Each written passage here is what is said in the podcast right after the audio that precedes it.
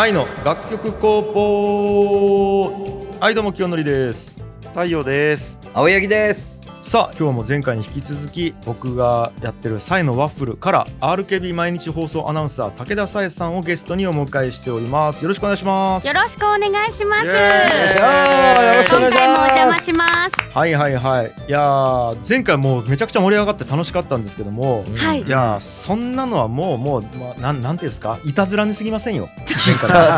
こもう今からやるのがもう超メイン大注目コーナーでございますから、うん。っからが、はいいたずらですよ、もう。はい、はい、もう、ここからね。これをやるために今日来てもらってますから。はいはいさて、じゃあ、いきますよ、早速。じゃあ、さえさん、今週はこちら。武田紗恵の我思うゆえに我あめちゃくちゃいい声本物やえ来たー自称アナログ人間で人気アナウンサーのさえさんが今思うことを語ります。ということなんり。ですけど。ちょっと待って、はいちょちょっと待って、はい自称アナログ人間って別に自分では言ってないし、自分で人気アナウンサーとか言ってませんから、そこそこのとこよろしくお願いします。あ、そうか、そうか。自分では言ってなかったか。自分で言ってない。ちょっと正直さ、あの、まあ、さっき1本目を取って、まあ、この2本目の間があったじゃないですか、時間が。ええ、ええで、うんその間まあ僕トイレとか行きながらずっとこのイヤホンとか繋いでるんですけど、サエさんとキョンちゃんずっとおしゃべりしちゃうやん。もうなんかずっとサエのワッフル聞きよう気持ちないよ、なんか。ずっとなんか。そうですね。でも、樋口さん、それこうじゃないですか？樋口さん。もうずっとサイのワッフルも今もう聞きよう気持ちないよ、俺は、正直。ちなみにね、サイのワッフルも曲の間とか CM の間とか、あと別番組挟んだりするんやけど、ずっとこんなんね、なんか。っ ていうか、サイさんめちゃくちゃおしゃべり好きですよね。うんねサイさんめちゃめちゃ返しも早いし、うん頭の回転が樋口。さんがそうさせるのかも。やあはり哲学を語る男ですから、あ、なるほど突っね。込まずにはいられない。向いてる、向いてるかもしれません、せん哲学が。そうなんですよひょっとしたらでもど どうだろう。いやーどうだろう。哲学のコーナーですよ、今回は。はいでね、あのーいつも、まあ、サイのワッフルの中で僕が哲学を語っているコーナーがこれなんですよ。えっと、そうですよね。樋口清則の我を思う家に我ありっていうコーナーやってるんですけども、まあ、これが大体僕が毎週20分ぐらい一人で地上波をお借りして哲学を垂れ流すっていうのをやってるんですね。すげえことしようよね。これねねちなみにねすごいことしようでこれね、うんポッドキャストやったら20分ずっと思想語るっち普通やん。うんなんか俺ら普通にやってきたやん。いや、あのやっちゃったもんね。あのね、マジで異常なことらしくて、これ。ですよね、さやさん。ラジオではまあ20分ずっと一つのこうテーマを語り続けるってないですね。一人の大して根拠がない思想を語り続けるみたいな前代未聞らしくて。いや、最初その企画見たときどう思ったんですか、さえさ私は非常に興味があってん。はうんどんな展開になっていくんだろうっていうワクワク感が大きかったですよ。うんただ20分語るかねと思って。い。そうっすよね。ええらしいんですよ。なんですけど、えっと、今回は、うん。まあ、いつも話を聞いてくれてるさえさんの哲学をお聞かせいただきたいなと思います。うん。はい、でちなみになんですけど「あのサイナワッフル」っていう番組自体は福岡近郊の方もしくはラジコプレミアムの会員でないと聞かないんですよね。うん。ただ、この、えーと「我を思う家に我あり」っていうコーナーだけはえポッドキャストで配信してるので、うん。うん。えーあの全国どこでも世界中どこでも聞けますと。ちなみに高井くんと太陽もゲストで来てくれてますね。出させていただきました、僕らも。出させていただきました、はい。まあじゃあちなみにざっと振り返りで言うと高谷くんが3月16日に出演してもらってその時のテーマが？えっと、生きるとは、えー甘えること。そう、えっ、と、青柳高也がいかに人生を甘えて生きてきたかっていうことを露呈した。う んうんうん。ことですよね。まあまあ、そうまとめ方違うね、なんか自分。違うね。それはね、まあその甘えたことで今があるから、もっと甘えるというところをみんな着目していくべきじゃないかと。その部分の教育とかもしっかりしていくべきなんではないかという、非常に有意義なうん神回と言われているね。うんはい、回ですよね。正直面白かったわ。そうなんですよ。そうなんですよ、僕正直面白かった。はいで、まあそれとはまたちょっと違う感じで、太陽が5月18日に出演しまして、はいはいはいで、。その時のテーマが何やった？えっと、人生は傾き続けるビリヤード台だ。さえのワッフルへの道。っていうのはね、はもうまたこれも人生はずっと傾き続けてぶつかるしかない。い。いやいや、そういうんじゃない、そういうんじゃない、そういうんじゃない。で、な、自分おらんかったん？その場に。なんか、ずっとまとめ方間違えよ。解釈が傾いちゃう。ごめんごめん。ちょっと玉突き事故になってしまいましたけど。ビリヤードだけに。うまいこと言わんで。おい。うん。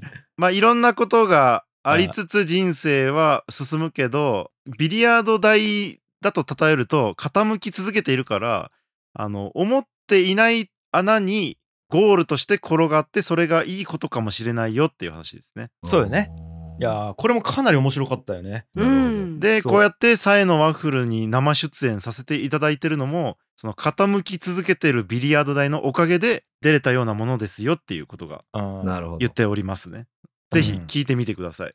聞いてみてくださいね。はい。さあ、で、本日でございます。じゃあそろそろ参りましょう。いいですか、さえさん。準備はできてますか、それでは。武田さんの我々へ、今回のお話はこちら。哲学がわからない。え、もう終わりこのコーナー？ちょっと待って。すごい。締め？どういうことっすか？え、どういうこと？バイバイで終わるやつ 企画だ、俺。だってわからないのよ哲学が。え？このお話をいただいてからうんはい。哲学について語ってくださいって言われたんですけど考えれば考えるほど哲学って何と思ってしまって。うん。えで振り返ってみたら樋口さんって本当によいろんなこと考えてますよね。まあね、緊張とかしない方がいいとかあ過去も未来も今が決めているとあかはいはいは樋口の金髪っていうのもありましたね。い。やったね。あとね、はい。ど納豆の食べ方について考えてみたっていうのもあるんですけどはい。うん。ようちっちゃな入り口からうんどんどんどんどんどんどん広がっていってそこにたどり着くっていうところまで考え抜くじゃないですか。そうですね。すごいなと思っていや私ここ1ヶ月ぐらい多分寝言で哲学って言ってましたよ。病気やもん。いや本当で私はその自分の考えを人に伝えることも好きだし人のいろんな考え方を聞くのも好きなんですよ。はいだけれども突き詰めて考えていった時にうん結構まあいいじゃないで済ませてしまうことが多いなと思ってまあいいよねまあそれで OK よねって終わりってしちゃうことが多いなぁと思ったんですよ。うんでということは私には哲学がないのかなってそこで考えた。いや分かったと私はね哲学がないんじゃないうん哲学がないという哲学があるのかもしれんなっていう域まで行ったんですよ。なるほど。哲学っぽくなってきましたね。哲学っぽくなってきたよ。哲学がないという哲学があるのかもってちょうど考えていた時に、はい。うん。たまたま天神地下街を歩いていたんですね。はい。うん天神地下街っていうのは福岡市の中心部に天神というところがあって、はい。うんその天神に地下街があるんですよ。もうおよそ600メートルずらーっとこうまっすぐ道があって両側にはもう素敵なお店がたくさんあるんです、はい。最新のアパレルのお店とか、はい。おしゃれなパン屋さんとか並んでいて、うん。まあそこ雰囲気もいいんですよ、はい。天神地下街って。うん。19世紀のヨーロッパをイメージしてデザインされてて、はい。うん。石畳とかレンガの道が続いてる、そんなおしゃれなところなんですけどうん。そこを私がちょうど歩いてたんです、哲学とは哲学とはって考えながら歩いていたら目の前からまあ40代か50代の男性が歩いてきたんですよ。はい。でその時にたまたま天神地下街で BGM が流れてたんですけどはい。うん。その BGM が結構軽快なリズムだったんです。はい。うん。だそのおじさんは自然と踊ったんですよ。その音楽に合わせて。うん。踊ったというよりは踊っちゃったんだと思うんですよ。うんはい。チャラリンっていうのに合わせて体をチュドゥドゥンって動かして左右にドゥンドゥンってうん。体を揺らして踊ったんですけどその瞬間にそのおじさんが私と目が合ってあしまったって顔したんですよ。結構周りの人もわ何この人踊っちゃってる？みたいな感じで、はいはい。ちょっと冷たい視線を向けたんですよ。はい。うん。その時にハッとしたんです。うん。これ私あ自分何か間違ってるんじゃなかろうかって思ったんです。うん。その踊ってるおじさんを見た時にえ？って思っちゃった自分って何なんだって考えたんですよ。というのがこれが想像してください。はい外国だったらどうですか？うん。まあまあジャズでう有名なニューヨークではい音楽が鳴っていた。それに合わせて歩いてきた人が体を揺らしていたらあ最高だねかっこいいねってなりません？なりますね。うんうんなりそう。なのに、うん。この天神地下街で、うん。確かに周りの人は踊ってないかもしれないけれどただ同じ軽快なリズムのクラシックに合わせてちょっと体を揺らしただけなのにうわ踊ってるよって見られる。はい。そして私もえっ？と思って見てしまった、はい。うん。それって何が違うわけ？って思った時に、うん。はい。私去年まで下の子が今2歳ですけれどもうん。およそ2年間育休を取っていて、うん。はい。その間タイで暮らしていたんですね。そうですよね。なんですよ。あの夫の仕事の都合で、はタイのバンコクで暮らしていたんですけれども、うん。はい。タイも結構こうおおらかな国で自由だから音楽が鳴って誰かが踊ってても多分気になってないんですよ。ううんうん実際気になったなタイでどこかで誰かが踊ってたことをわーっと思ったなっていう記憶は全くないので、引っうんかかってなかったっていうことですよね。ううん。んでそうなった時になぜ私はそこで違和感を覚えてしまったんだろうかとおう。うん。ちょっと突き詰めて考えてみたんです。うん。お哲学っぽいよ。そうでしょ？であーでもこれって例えば海外だったら許せるし外国人だったら許せるけど自分の中で日本人だった日本人だったり身近だったら違和感って思っちゃうこと結構あるかもしれないと思って、ううん。ん例えばタイでは自由な接客をする方が多いんですよ。うん。というのが皆さんお店に入ってもレジにいるこう店員さんってうん。お弁当を食べながらスマホをいじっていてああそういうこと、ね。でそれ普通。うんで買い物しますって言ったらそのお弁当をレジの横にポイってどけてはいどうぞって。それも全然嫌な気しないんですよ。それが普通というか、うんうんうん。まあそれがスタンダードというか。うんよく見る光景だから。でもこれをじゃあ日本で自分が通うお店でうん。お店入りました。レジの横で店員さんがお弁当ものすごく食べてます。うん。で接客中もずっとスマホをいじってますって言ったらなんかあれ？って思うかもしれないなと思って。ううんんうん。でそう考えた時に他にもあるかな。例えばファストフード。うん。日本でファストフード行った時に注文してすぐ出てくるのが当たり前ですよね、うん。結構早いでしょ？うん。うん。ですぐ出てくるからそれが当たり前で。うん。でもタイは本当に遅かったんですよ。うん。ファストフードで注文しても20分ぐらい待つとかが平気であったんですね、えー。全然ファストじゃないな。そうなんですよ。ね。そう。だから私何本かバスに乗り遅れたっていう経験もしたんですけどえうーん。でもそれもイライラしないんですよ。うん。タイだしなって思うんですよ。うんでそこでまあそういうもんだよねって思った時にうん。すぐに人は文化の違いだもんねって言うじゃないですか。うん。これって文化の違いだからねって言うけどはい。この文化の違いという言葉を気軽にというか便利に使いすぎてないって思ったんです。おおーいいっすねいいっすね。でそれを言えば簡単だけど天神地下街でちょっとねリズムに乗って体を揺らしたおじさんは何か悪いことをしたわけでもないし周りに迷惑をかけたわけでもないしううん。ん何にも本当に悪いこと誰にもねしてないのに、うん。私はえっと思ってしまった。うん。でも外国人だったらそれをきっと思わないっていうのはうん。文化の違いだからねで本当に片付けていいんだろうかって。うん。それはなんかこう人として区別じゃないけれども自分の中で違いを見つけてこの人だったら OK この人は違うみたいなことを知らないうちに自分の中で何かを作っちゃってるんじゃないかって思ったんですよ。うん。はいはいはい。でうーんって考えた時に、いうん。ややっぱりみんな違ってみんないいじゃないという結論までいきうん。はいはいっていうことはうん。まあみんな違うからまあそれでいいんじゃない？まあいいかになったんです結局。おだから結局ぐるーっと回ってやっぱり私はまあいいかになっちゃって うん。あやはり私は哲学がわからないってあなったんですそここんとこそういうことか。うんわからないなんだな哲学るほどなってるほどうん私は全ての哲学をまあいいかで片付けてはいないかいと自分で思いましてうんう。はい。いかんなと思ったんですでもこれないわけじゃないですね。ですよね。今の話はもうない話ではなかったですけどね。はい。うんうん多分ですけどそれぞれの哲学というものがあるって話と思ったんですけどね。むしろ。ああ。じゃあやっぱり哲学がないという哲学があるっていうのもあるってこと？うんちょっと今わかんない。もう足し算足し算がもう 今。図で書かないと。あれ？でもえっと。これあれですね無知の知。うん。ああうん。無知の知やねこれね。わからないことが分かったからううん。んうん。あの価値があるっていう。ことですかね。じゃあやっぱり哲学がないというわけではないってこと？うんと、太陽ないないないないないないかおお前は分かっちょけよ。ないないないない。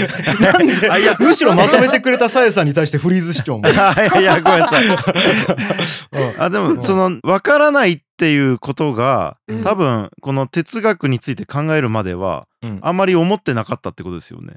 そういうことですね。うん哲学が分からないって。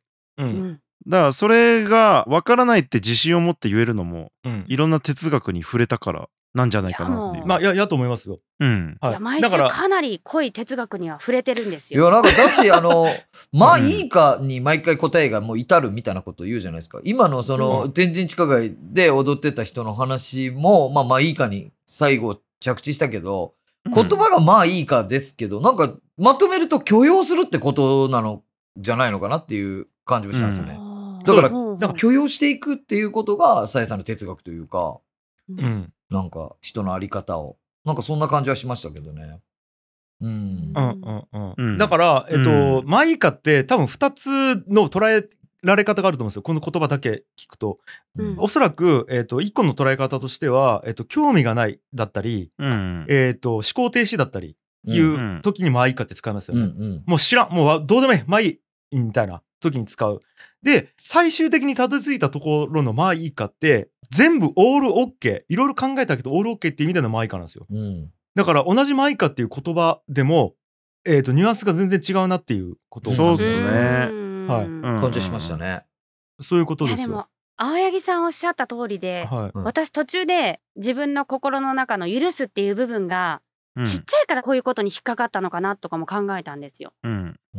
そう許すっていう字もいろいろ調べたんですよだから。あーなんあか音弁のあの許可の許の方の許すと、うん。音社の社の方の許すありますよね。うん。その違いなのかな自分の中で、うん。そういうこう許すのパターンをいろいろ持ってないのかしら私はとかうん。考えたりもしたんですけど、うん。あ、それは許せなかった時に？最初。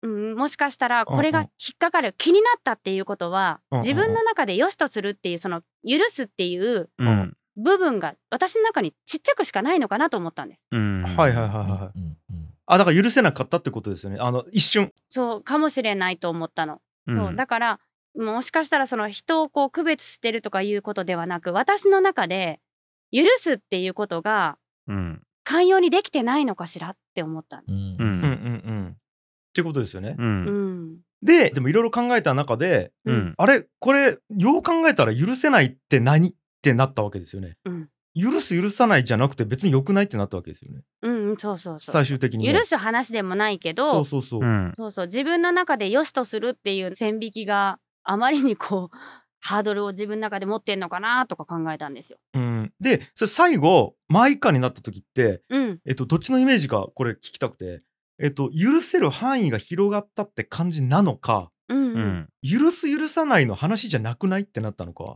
後者だと思う。ああなるほどなるほど。うん。だからみんなそれぞれ違って、うんうん、それでありのままでいいじゃないと。ううんん。だからいいんじゃない？まあそこを気にすることでもないしまあいいかってなったんだと思います、ねそうねだからこれえ世界観が変わってますよね。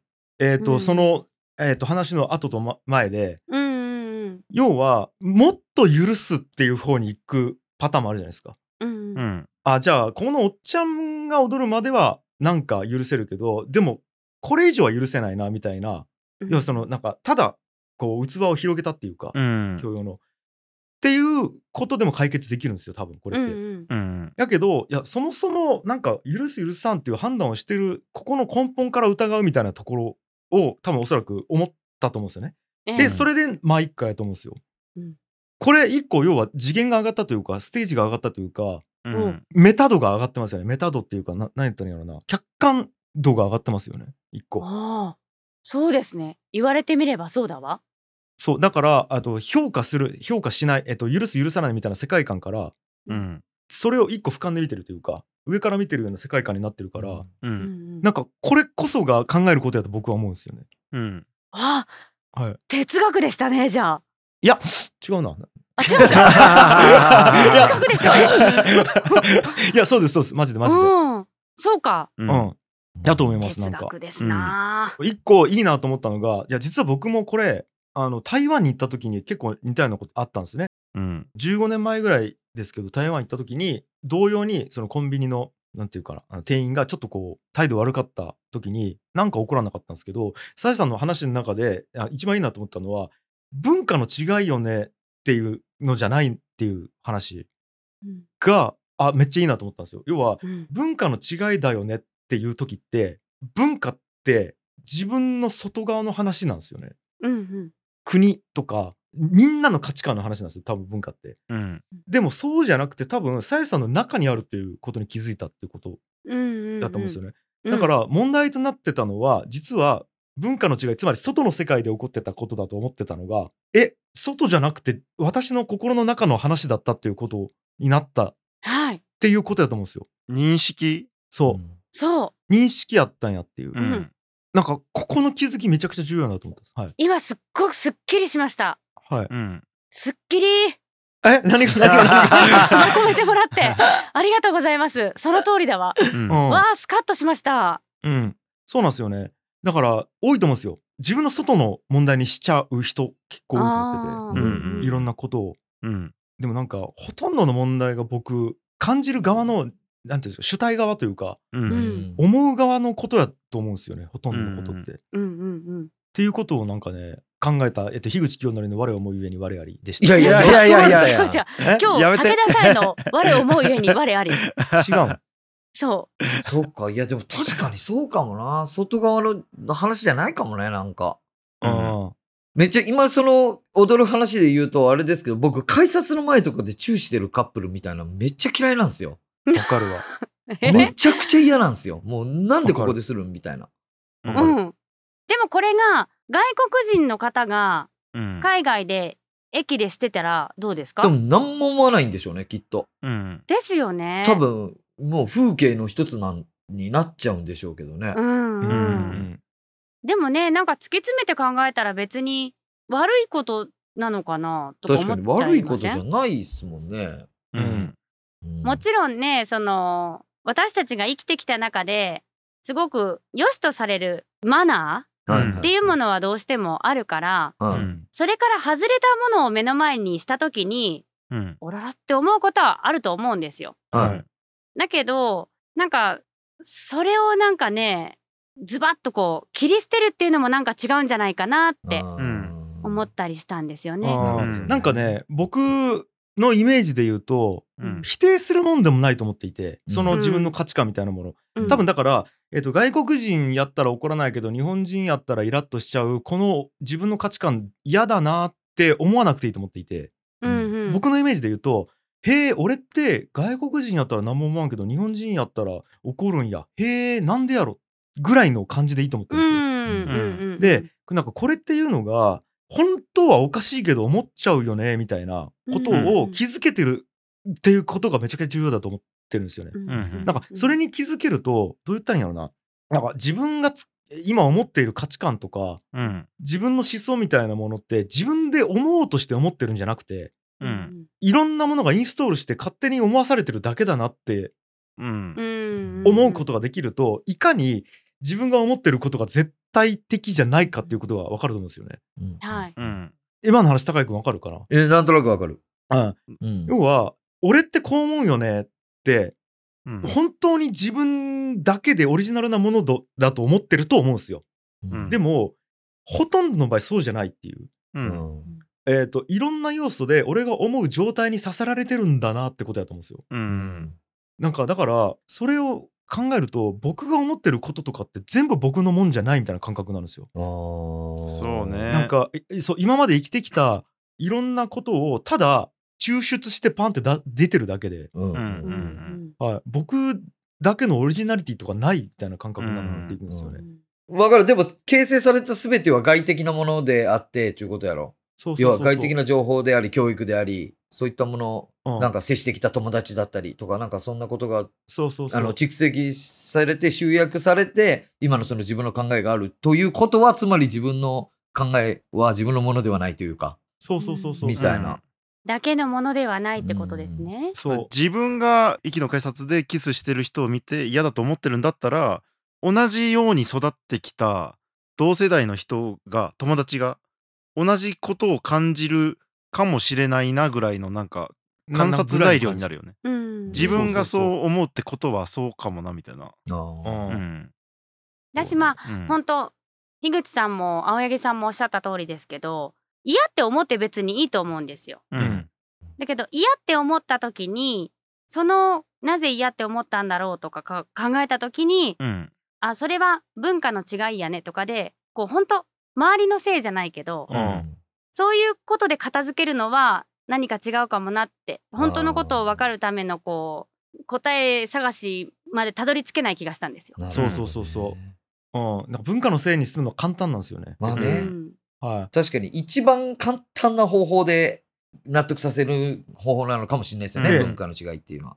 でまあその文化の違いを理解することも間違ってないと思うし実際違いはあると思うからい。う。ん。いいんですけどうん。それで「はいちゃんちゃん」って言って終わらせちゃうっていうのはうんうんなんか違う気がするしうん。そこで終わってもうん。次にはつながらないだろうなと思ったんです。うん。いやだからめちゃくちゃ正確に言うと僕はこう捉えたんですけどうん。文化の違いは外的要因としてあるんですよ多分、うん。あるんですよあるんですよ。で、えー、と文化の違いによって影響されている自分の心が、えー、と問題なんですよ多分。うん。うん。はい。で文化の違いによる影響は少なからず何パーかあるんです必ず。うん。うん。でも一要素なんですね。判断基準の一個の材料でしかないんですよ。文化の違いって多分。うん。なんかそれくらいの相対化することができると多分見え方変わってくるなっていうのが僕のこの話の印象でした、うん。いろいろ細かくあるもんね、その。めちゃくちゃ細かくある。自分の好き嫌いもあるし文化の違いもあるしあと、うんそうやね。なんか嫌いな友達がそれをやってたからとかそうね。もしかしたらあるかもしれないし。トラトラウマもあるし。トラウマもあるかもしれないうんしでもなんかいろんな問題ひっくるめて文化の違いねって一言で片付けちゃったりするから、うん。本当にそうかみたいなところがあって、うん。っうん。ていう話かなと思ったんですよ、ね、確かに。うん。はい、さん、一応言っときますけど、うん。ええ。改札の前でむっちゃキスしたことありますけどね、俺は。天神地下街でもベロッベロしたことありますけどね。聞かなきゃよかった。まあ、いいかと言ってくださいよ。ね。すっごい顔まあ、いいかと言ってくださいよ。どうかな？あ 言えんかった文化の違いってありますもんね。一番簡単な方法で、もう外的要因のせいにしたわセーフしたわ。最終的にはいやー素晴らしい。えがっつりちゃんとできたじゃないですか。ねできました？あだって寝言で哲学っていうぐらい哲学考え続けたこの数ヶ月って感じですよ。いや素晴らしい。いや、です面白かったですし。面白かった。盛り上がったし、なんかなんかそれによって僕もすごい考えさせられたし言いたいこと言ったし、うん。盛り上がったっすわ。いやでも私もちょっと樋口さんに最後まとめてもらってすっきりしました。いやよかったよかはい、った。はい。よかった。じゃあねえっと来週からはサイのワッフルで武田サイのワイレイ思い出には。いやいやいや毎週考えるって大変ですね 樋口さんね。本当よく考えてんなと思いますよ。まあでも、はい私も久しぶりにポッドキャストで樋口さんのうん割れ上を聞き直したりしたんですよ。ええええええやっぱ一貫してるし自分を見つめ直すきっかけじゃないですけどじっくり自分のことをこう考える時間になりますね。うんああさえさんがですか？私が樋口さんの「我を思うゆえに我あり」をポッドキャストでもう一回聞いたらあそうそうこういう話したよねって思いながらもう一回こう自分のこととして考えるからなんか自分の内面が結構見えてくるかもなと思って。ああいやそうかもうん。な、いやなんかいや実はっすね言ってること多分23個しかなくて俺。え？えおそらく めっちゃ大きく分けたら23個しかないんですよえしいたけのこと大好きだ大好きだって言ってたじゃないですか。あ いやいやちょちょちょえそんなこととかほら普通って一体なんだとか将来のこと考えるととか、はい。そういうあいろんな話してます。今言った話全部もうまとめると1個のことしか言ってないんですよね。何？まとめると一個は何？この世に絶対的なものとかないっていうのをえっとあテイストを変えてずっと言ってるだけなんですよ、確かにでも、んはい。そうね。今のしいたけの話とかってうんしいたけってめっちゃうまいのに安い松茸はめっちゃ高いのにしそんな変わんない。これって誰が決めた基準なの？絶対的な基準なんて本当はないよねみたいな話じゃないですか。そうでしたね。こんなのも全部一緒なんですよ。絶対的なものがないっていうのとあとうん人間の認識が全て決めているとかううん。ん。多分あとあと23個で全部まとめられるっす僕の話。全部ほとんど、はい、それ言ってるだけなんですよね実は。いろんな材料で。うん。でもある意味哲学がブレてないっていう証拠ですよね。ブレてないっすね。ねあーだから僕この愛の楽曲工房でも哲学のコーナーあったんですよ昔。え。うん。今聞いても別に間違ったこと言ってないですもんね。うん。うん。はい。貫いてるんだ。そうなんですよ。うん。まあまた来週からはサイのワッフルの中で樋口さんが哲学語ってください。うん。はい。そちらも聞いてください皆さん。ぜひね、そっち。楽曲工房のリスナーさんはスピンオフですからね、今日はね。本当に。そうそうそう。うんただちょうどこの間で哲学もうなくなったんで僕。いやなくなったんかーい。大丈夫。樋口さん湧き出てくるから。大丈夫。というかもうそう。無理でしょ。考えないっていうのが。まあね。でしょ？無理でしょうね。湧き出ますよまた。まあまあ来週になったらなんかまたあるんでしょうけど。うまあ来週があれですよね。あの哲学なんてないっていう。あ兄ちゃんが言うという哲学があるっていう。本当ね。同じ言葉でもね樋口は枯れたからそのタイトルになる。いやということでございました。いやマジでちょっと良かったっすわ。いや、本うん。いや。ありがとうございました。完璧やったな。面白かったしかもとてもさえさんらしうん。い、は そうでしょういか。はい、でした。なんかすごく人となりが入った、はい。出ましたね。面。白い話聞かせていただきおました。邪魔いたしました。うん。うん。さあということでね、まあ、もう一回言っとくと「えっと樋口清則の我を思うゆえに我々」っていうので検索していただけると僕の哲学出てきますしあともし、えっと、福岡とかあとその近郊の方あともしくはラジコプレミアムね、えっと、契約してる方はサイのワッフル、えー毎週月曜日から木曜日まで13時から17時までですかね、はい、やってるのであの、まあ、サイさんはもう毎日出てますから、えー週 週4日間かな。はい。出てますからあのそちらの方も聞いてもらいたいですし木は僕出てますから。はい、はい。ということでこちらの方も合わせて聞いていただければと思います。いやー大丈夫ですかさやさん。思い残したことはないですか？最後愛の楽曲工房のリスナーに向かって何か言っときたいことないですか？いやーもう突然お邪魔してはい大変失礼いたしました。ありがとうございました。いやーもうで全も大変嬉しゅうございました。うん呼んでいただいて本当に嬉しかったですし、はいまたもしかしたら乱入するかもしれませんけれども、そぜひの時はどうぞお許しください。ぜひ、はい来てくださということでございありましたがとうございました。い。ありがとうございました。あー声おもろよし。ということで、えー今回もお聞きくださいましてありがとうございました。番組への感想は「ハッシュタグ愛の楽曲工房」をつけてツイートするか概要欄からフォームにてお送りください。番組への投げ銭は、えー概要欄のリンクからお願いします。それでは皆さん来週も聞いてください。そして本日のゲストは RKB 毎日放送アナウンサー武田早絵さんでした。バイバイ。ありがとうございました。バイバイ。バーイ。バイ